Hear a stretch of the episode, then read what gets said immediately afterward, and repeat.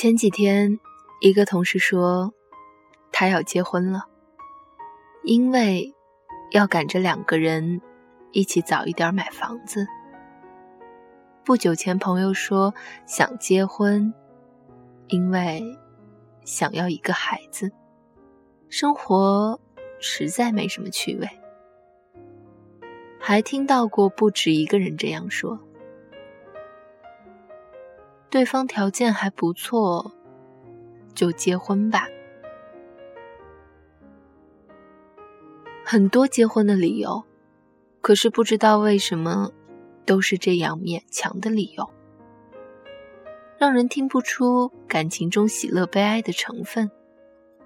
我仿佛已经很久很久都没有听到有一个人说他要结婚，是因为很爱很爱一个人，因为想要和他永远的在一起。也许永远实在太远。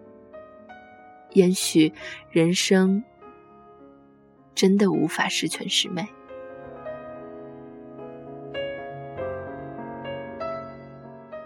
曾经在书上看到一位女作家写过这样的一段话：我们是不是已经处在一个鸡肋世纪？生活上有太多时而无味、弃之可惜的人情与事物，上至婚姻事业。下至中午时分，匆匆吃下肚的那个盒饭，都可能是鸡肋。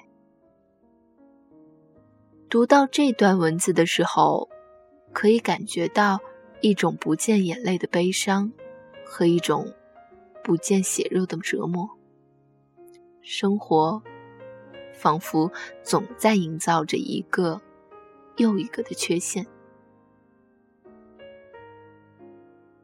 有一天，我碰上一个高中时候的女友，我知道很长一段时间以来，她都在不停的相亲，可是一直都没有遇到满意的人。我于是问她，是不是要求太高了？是不是要那种高学历、高收入、高身材的？因为熟，所以我的语气中明显带着一些调侃。他笑笑说：“不是啊，他对这些倒不是太看重。其实相亲是目的性很强的，就是奔着结婚去的。但是他就是没有那种感觉。我知道这种只要感觉的人，是相亲者中较难成功的，就忍不住逼问他到底要怎样的感觉。”我只是希望，在我不开心的时候，他可以让我觉得会有一直陪在我身边，即使不安慰什么，只是抱着我，紧些，紧些，再紧些，说他会一直很爱我。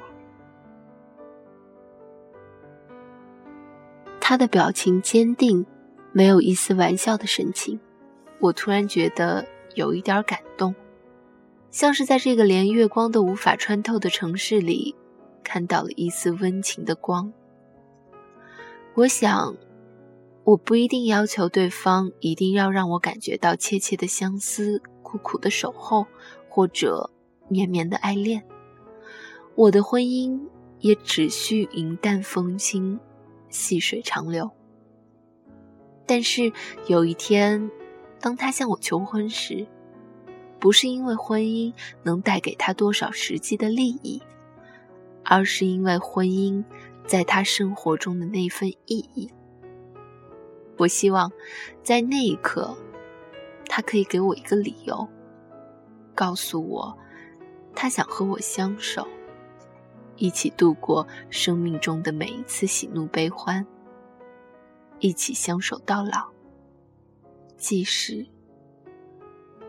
只是在那一刻。